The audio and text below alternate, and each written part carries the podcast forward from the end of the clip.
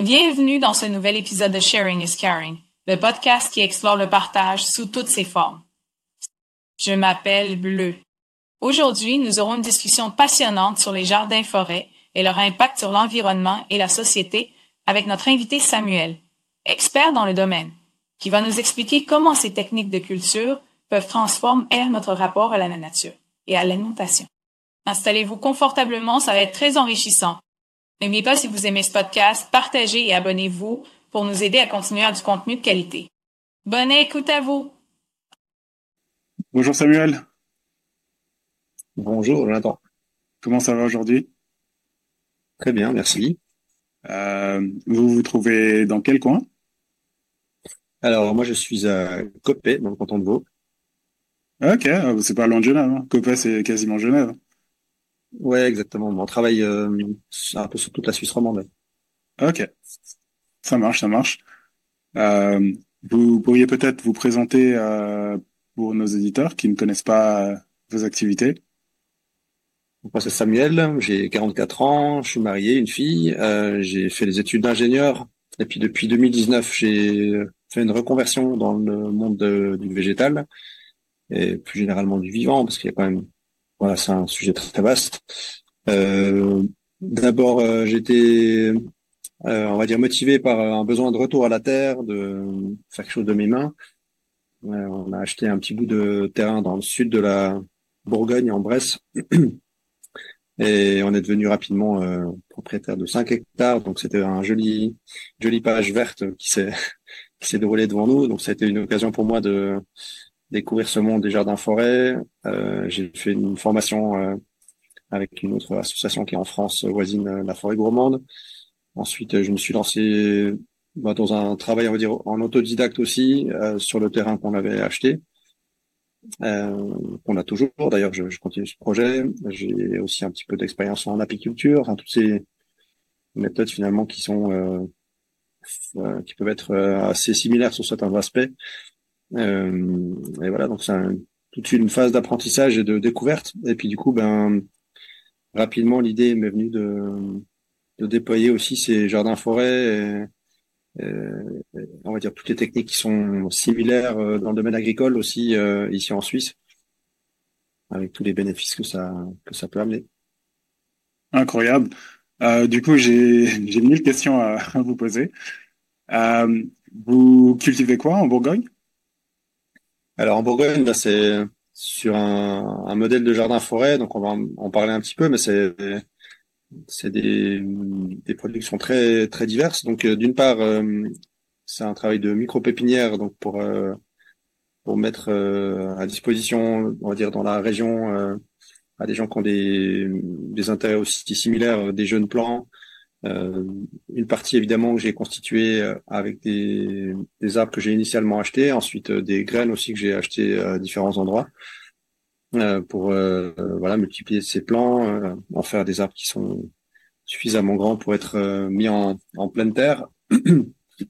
Un petit peu de greffe aussi, donc ça c'est voilà une partie de, de ce qu'on cultive. Puis après, bah, il y a tout ce qu'on a mis en place qui sont des un exemple de jardin forêt euh, aussi pour euh, bah, pratiquer ça et pas seulement produire des plants, mais aussi mettre ça en place sur un, un terrain de 5 hectares. Il y avait euh, c'était des grandes prairies en fait avec des vaches qui étaient euh, installées là-bas. On a vendu les vaches pour pouvoir justement éviter de continuer à compacter le terrain, d'avoir plus euh, d'espace à disposition. Il y avait déjà aussi un verger en place, un verger conservatoire qu'on a densifié avec euh, différentes espèces et d'autres euh, familles de plantes aussi, parce que les, les vergers, c'est quand même une sorte de monoculture aujourd'hui de, de rosacées. Il y a des vignes, il y a des pêchers. Euh, puis ensuite, ce qu'on a mis en place, bah, c'est toutes ces espèces euh, dont la nature nous a fait euh, cadeau et qui sont euh, assez assez incroyables à, à découvrir. Les, les kakis, les mûriers, donc les morus, les, les cousins des figuiers. Voilà, des figuiers, aussi des espèces qui sont plutôt mellifères, pas forcément comestibles. Euh, les goyaviers du Brésil, par exemple. Waouh, Donc c'est voilà toute cette palette euh, végétale qui est quasiment infinie. En incroyable. climat tempéré. Incroyable. Euh, du coup, une autre question. vous avez dit que vous avez ramené des choses de Bourgogne en Suisse. Des techniques Alors, oui, voilà, c'est bah, ce que ce que j'ai commencé à découvrir les mains dans la terre sur le terrain. pour moi, c'est devenu assez évident. C'est-à-dire c'est une maison finalement de, de vacances et d'expérimentation. Je continue à habiter en Suisse, donc je fais pas mal la navette entre cette cette région et la Suisse. Et bah, comme je suis quand même suisse d'origine, je suis franco-suisse finalement. Je suis assez rapidement euh, devenu convaincu qu'il y avait tout un travail à faire ici en Suisse, en Suisse romande plus généralement, pour euh, voilà euh, mettre en place, enfin déjà faire connaître le concept de jardin-forêt et concrètement le mettre en place sur des, des terrains privés, des terrains communaux, des terrains agricoles, pour pour pouvoir montrer au, au grand public tous les bénéfices de, de ces espaces végétalisés. Ok.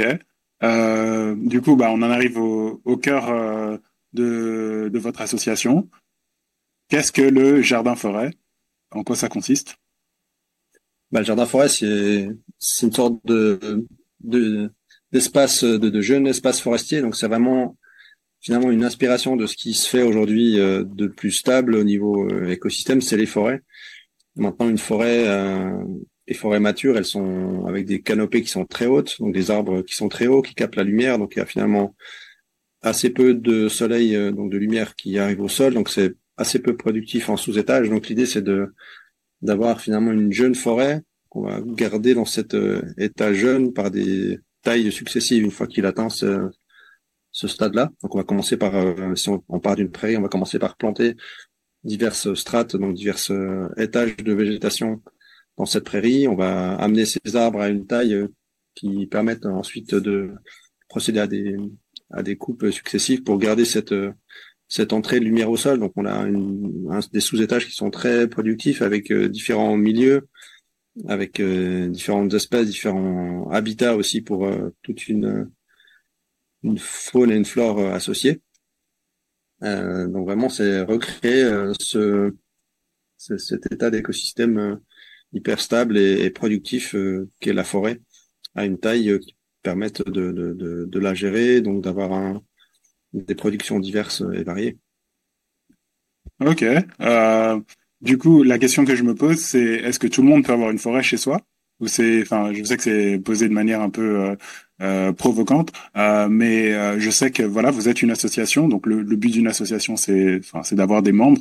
Est-ce que les membres de votre association doivent avoir une forêt pour bénéficier de cette combinaison Alors déjà, je dirais que c'est important de faire le distinguo entre forêt et jardin-forêt. Ah. Et d'abord, la forêt, la, la, forêt primaire, elle a quand même largement disparu quand on regarde les images satellites du plateau ou de l'Europe en général, euh, les forêts ont largement été euh, rasées pour les besoins du développement de l'agriculture, pour euh, le développement de la, voilà, de, la, production de cette alimentation nécessaire pour l'arrivée de ces civilisations qui ont succédé aux, aux grandes glaciations. Donc c'est quelque chose qui remonte à très longtemps évidemment. Euh, donc on était encore il y a il y a quelques 5 ou 10 000 ans, euh, plus, beaucoup plus proche de la forêt qu'on ne l'est aujourd'hui. Maintenant, c'est sûr que bah, cette forêt, euh, on a quelques restes de forêt qui existent ou qui sont des forêts plus ou moins, euh, on va dire, cultivées euh, donc en sylviculture pour le bois essentiellement.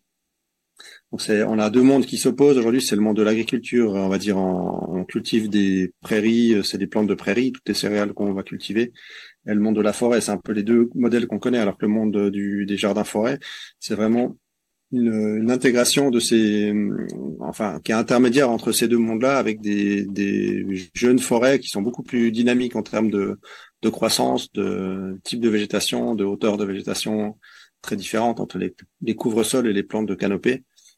Euh, donc maintenant, c'est quand même relativement facile de recréer ces espaces-là euh, dans les milieu euh, autour de chez nous, que ce soit en milieu euh, urbain, on a souvent des parcs dans lesquels on peut tout à fait recréer ces, ces milieux. Ça peut être aussi en milieu agricole où on va, euh, on va dire, remettre à disposition d'autres usages ces, ces, ces, prairies en deux dimensions. On va les remettre pour les usages de jardin-forêt.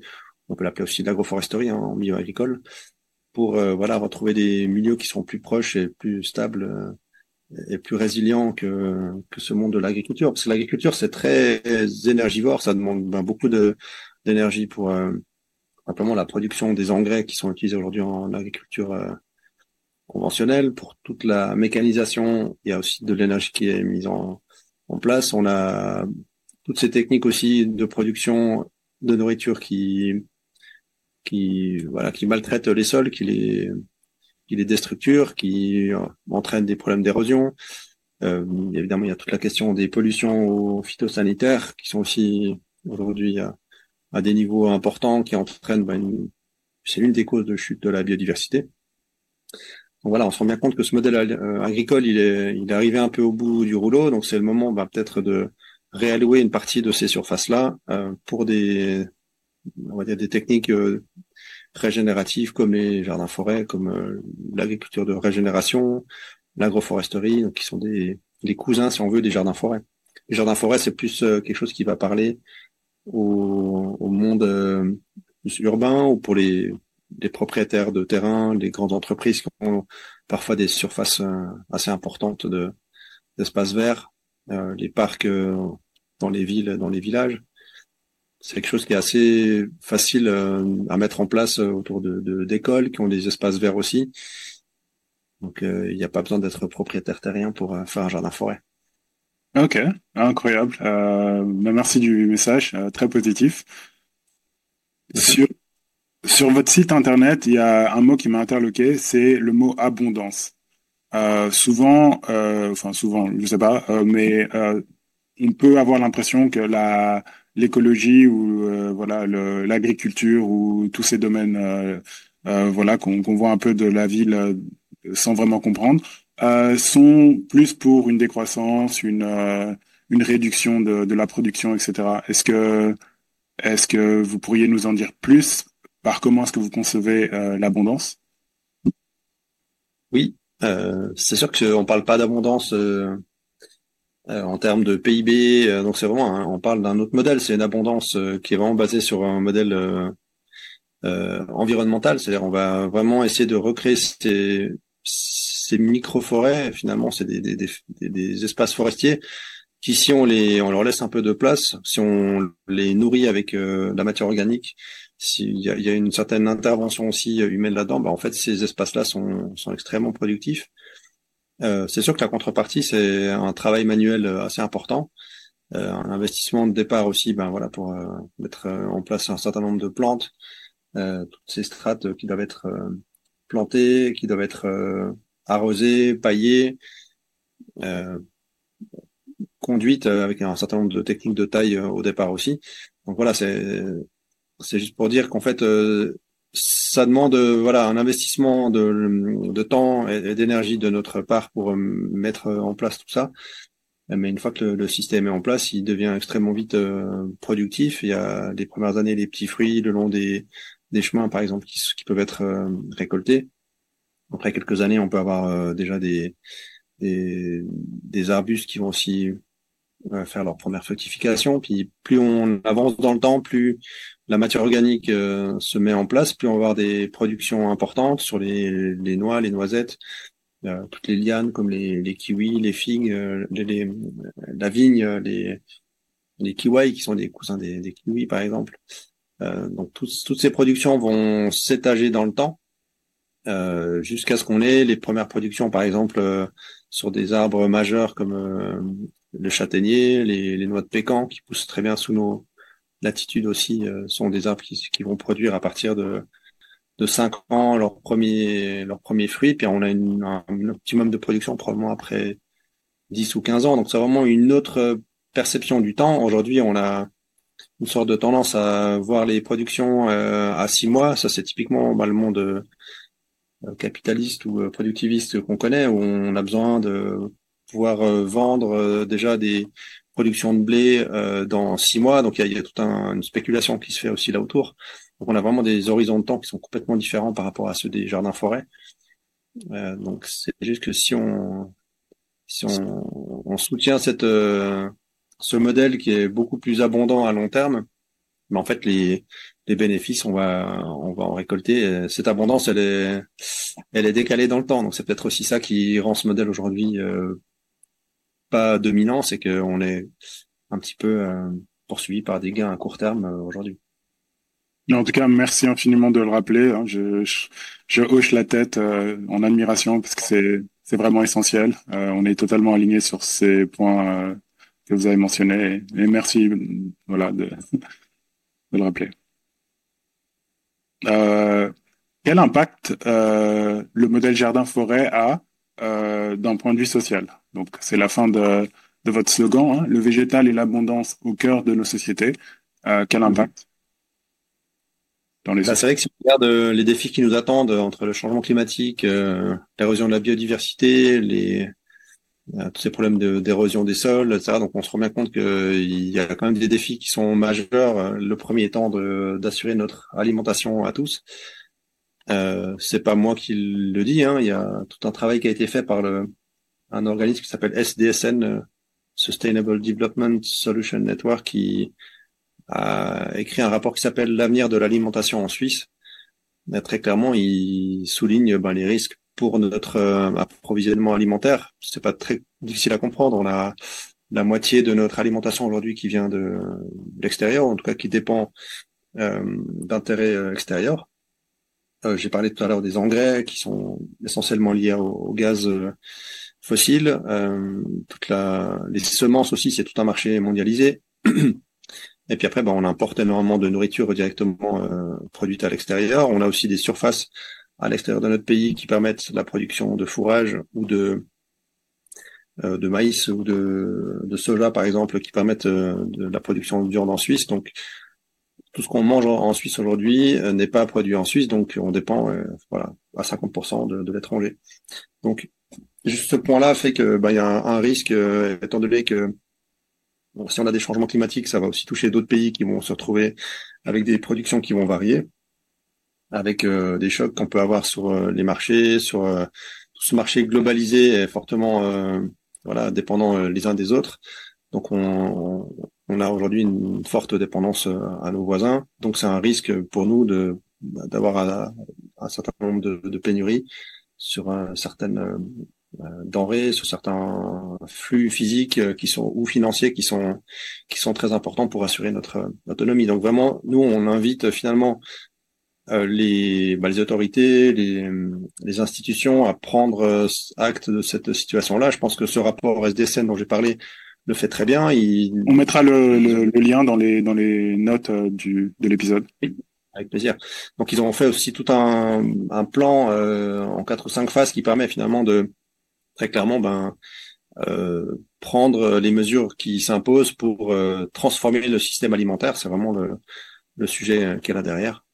Et donc là, les jardins forêts sont une, une des réponses à, à ce plan, puisqu'en fait, ça permet en fait aux gens de plus seulement être euh, consommateurs de, nourriture, mais vraiment d'être producteurs. Aujourd'hui, ça représente que 3% de la population, les, euh, agriculteurs. Donc nous, on aimerait vraiment revenir à quelque chose où les gens ont un lien beaucoup plus fort à la production de nourriture euh, pour bah, répondre à, ce besoin de devenir autonome en, termes de production alimentaire. Donc une fois qu'on a on déroule ce, ce, plan de transformation, bah, ça veut dire qu'il y a un certain nombre de filières qui doivent se développer. Donc ça veut dire bah, des emplois, ça veut aussi dire un certain nombre de d'investissements qui sont importants de la part euh, de l'État, des cantons, de toutes les collectivités pour euh, soutenir ce plan-là. et ensuite, ben c'est quand même, je pense aussi un espoir et, un, un, message vraiment positif qu'on va amener de dire ben c'est techniques, elles sont à disposition. Il faut qu'on s'en saisisse maintenant. C'est pour ça que je pense que c'est vraiment un enjeu vraiment important pour assurer cette cohésion sociale, puisque ben, tous ces risques qui nous euh, qui, sont là autrement ben, peuvent faire voler en éclats notre notre société qui est aujourd'hui euh, quand même bien fragile. On voit les, les différentes tensions qu'il peut y avoir. Totalement d'accord. Voilà. voilà. le modèle. Euh, du, enfin oui, euh, merci en tout cas d'appeler, euh, voilà, tout un chacun à, à jouer son rôle pour, euh, voilà, pour que la, la, société, la vie s'améliore. coup, euh, j'avais une autre question. C'était, euh, vous avez mentionné au début qu'il y avait une différence entre la Suisse romande et les Suisses, les cantons euh, suisses allemands. Peut-être, ou j'ai mal compris? Euh, non, c'est vraiment que je pense que le, pour moi le besoin il est vraiment au niveau national. Je pense qu'il est même au niveau européen. On n'a pas, je dirais, de grandes différences par rapport à nos voisins européens de façon générale, mais en tout cas, ce qui est important, c'est, je pense que toutes les couches de la population euh, fassent cette euh, cette introspection finalement et ce que, déroule finalement ce plan qui a été proposé, euh, y compris évidemment le, les secteurs agricoles qui, qui sont en pleine mutation aujourd'hui. On parle de d'agroécologie, c'est un, palette assez large finalement de techniques qui sont plus en faveur de l'environnement. On parle aussi beaucoup d'agroforesterie qui, sont finalement les mêmes principes euh, que ceux qu'on propose avec les jardins forêts. Euh, avec peut-être une, approche plus rationnelle en termes de, de design, avec des associations de culture, de grandes cultures et euh, plantes ligneuses. Puis après, on a toutes ces techniques d'agroforesterie, euh, de, de, agriculture de régénération pour vraiment aussi carboner les sols, faire retourner toute cette matière organique dans les sols pour que les sols deviennent des, puits de carbone et pas des, sources de carbone. Euh, mais ça, non, il n'y a pas de différence entre nos amis suisses allemands euh, ou voisins français. C'est vraiment quelque chose qui doit être coordonné, je pense, au niveau de chaque territoire, euh, avec le soutien évidemment de, des États, de l'Europe en général. Ah, ok, tant mieux alors. Hein on est tous logés à la même enseigne. Euh, du coup, bah, on arrive euh, gentiment sur la fin de cet entretien. Euh, Qu'est-ce que vous aimez manger? Euh, Voilà, on a parlé de beaucoup de choses très délicieuses. Euh, quels sont voilà vos, ingrédients ou vos plats préférés? Eh ben, c'est vrai que le sujet de l'alimentation, c'est, tellement culturel, c'est tellement lié à des souvenirs, à des familles, à des histoires régionales. Euh, j'ai envie de dire aujourd'hui, moi, j'ai pas un régime spécial, je prône pas spécialement le véganisme ou euh, tous, ces, tous ces régimes particuliers. Je pense que très clairement, on a une alimentation qui est beaucoup trop carnée. Donc moi, j'ai beaucoup réduit euh, ma consommation de viande. Euh, je dirais que je consomme encore pas mal de produits laitiers, par exemple, qui sont aussi d'origine animale. Et on peut dire aussi que voilà, c'est des, des secteurs où il faudrait un petit peu réduire sa consommation pour revenir à une alimentation beaucoup plus végétale, de, trans de produits transformés. Ça, c'est, je pense, aussi un des grands sujets euh, pour notre santé directement. Hein ces, ces alimentations transformées euh, causent euh, d'énormes problèmes euh, de santé aujourd'hui.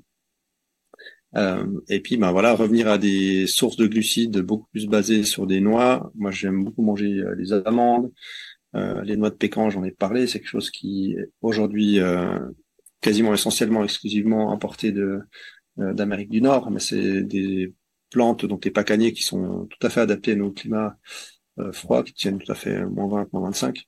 Donc c'est vraiment quelque chose qu'on pourrait développer ici en Europe. Euh, je sais qu'il y a des filières qui se développent par exemple en Espagne, en France aussi.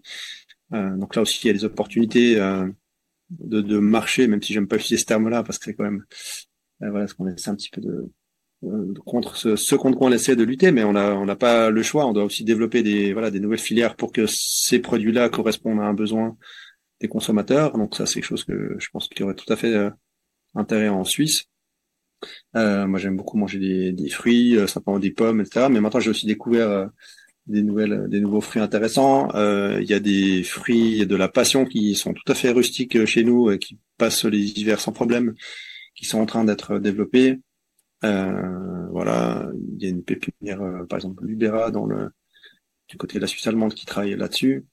donc, je pense c'est aussi des filières qu'on doit commencer à, à développer et à euh, ces produits finalement qu'on importe aujourd'hui, euh, typiquement du Vietnam pour les, les, fruits de la passion par exemple, ça n'a pas de sens alors qu'on pourrait très bien les, les produire chez nous. Euh, il y a les figues, il y a les, les goyaviers du Brésil qui sont aussi très rustiques, autour de moins 15, qui sont quelque chose qui, des fruits qui poussent chez nous, qui sont vraiment intéressants, très parfumés. voilà, donc c'est, j'ai envie de dire, c'est assez, assez infini comme, comme monde. C'est sûr, c'est le mot infini. Euh, ça donne envie, en tout cas, ouais, des noix de pécan, euh, fruits de la passion suisse. Voilà, moi, je, je demande que, que ça. Hein. Euh, Là-dessus aussi, on est totalement d'accord. Il y a, y a plein de choses qui peuvent être faites et euh, voilà. Ok. Euh, dernière question. Euh, un conseil à donner à nos auditeurs du haut de votre expérience avec Jardin Forêt Suisse? Oui, moi je pense que c'est vraiment important de bah, de passer à l'action sans trop se sans trop se poser de questions ou de se dire euh, ça y est je vais faire faux. Je pense qu'on apprend énormément en faisant.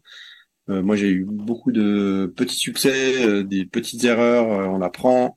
Je pense qu'il faut prendre le temps aussi. Aujourd'hui, on a un petit peu une tendance à se faire prendre par le temps et surtout beaucoup, je dirais, de choses un peu parasites dans nos journées, des emails, des messages, des réseaux sociaux où on passe finalement beaucoup d'heures là-dessus. je pense que si on revient voilà, à la lecture, à choisir des, des bons podcasts comme le vôtre ou des, euh, voilà, des, des de en ligne, des, voilà, des, des, reportages qui sont inspirants, vraiment de d'avoir des, du temps de qualité, euh, des choses qui nous apportent euh, des informations qui nous font progresser. Pour moi, ça c'est important. mais vraiment de passer à l'action et de d'expérimenter sur le terrain, je trouve que c'est essentiel. se constituer en collectif aussi, de ne pas être tout seul dans son coin. Pas forcément des, il n'y a pas besoin de faire forcément des collectifs immenses. Hein. ça peut être deux trois personnes sur des petites surfaces euh, qui démarrent euh, des plantations. Euh, et puis ben, de laisser faire, de pas trop vouloir contrôler la nature, aussi de, de laisser une place au sauvage, des fois de juste observer, de voir les, les plantes, elles ont cette capacité de, bah, de se gérer tout seul, de se ressemer, d'être spontané. Donc aussi de laisser une place au sauvage dans tout ça et pas toujours vouloir contrôler. Très bien. Euh, c'est oui, j'ai rien à ajouter. Hein. Merci. Euh, c'est on est totalement encore aligné là-dessus. Excellent. Moi, je me réjouis d'avoir euh, des retours euh, des, des, auditeurs qui, s'ils ont des questions, des, des remarques, des, des projets, besoin de soutien, ben on est là. On a on a une jeune association avec voilà, on fait essentiellement des des visites de terrain chez des gens qui ont des projets en tête. Euh, ça peut être à divers stades du projet, ça peut être aussi des projets en cours euh, pour donner un petit peu nos, conseils. Ça peut être voilà des projets concrets de, de design aussi. on a des formations, on a diverses activités aussi avec des conférences sur des sujets directement, soit sur le sujet des jardins forêts ou des intervenants extérieurs qui nous parlent de sujets qui peuvent être liés. Donc restez à l'écoute et suivez-nous, il va y avoir des nouveautés cette année. On a toute une palette de formations qui a qui s'est étoffée cette année. On fait de la vannerie, on travaille sur les sujets du sol, euh, la greffe. On va aussi avoir euh, probablement des fresques, euh, fresques de la biodiversité, fresques de l'alimentation, qui sont bah, des sujets vraiment importants liés au jardin forêt. Et contactez-nous aussi si vous voulez découvrir le jardin forêt d'Eos qui se trouve au domaine de Soucor, qui est à côté de de à côté de, enfin à à côté de Nyon. On fait volontiers le, tour du, de ce jeune jardin forêt. Ça marche. Le rendez-vous et les adresses sont prises. Tout sera dans les euh, dans les notes de l'épisode. Euh, je vous remercie infiniment, Samuel Desprats, pour votre temps aujourd'hui. C'est une super conversation et je pense qu'on sera amené à se recroiser. Avec plaisir, merci et bonne plantation. Merci. Au revoir. Merci. Et c'est la conclusion de l'épisode d'aujourd'hui de Sharing is Caring. Nous espérons que vous avez trouvé notre conversation avec Samuel aussi éclairante et engageante que nous. Depuis Copette près de Genève, Samuel nous a donné des informations précieuses sur les jardins forêts. J'espère que vos auditeurs avaient été inspirés à agir de votre côté pour créer un monde meilleur et plus durable. Rendez-vous au prochain épisode du podcast Sharing is Caring. Gardez un œil sur notre prochain épisode nous continuerons à partager des histoires, connaissances et les connexions qui comptent pour vous. Jusque-là, prenez soin de vous et continuez à partager les bonnes ondes. Ah!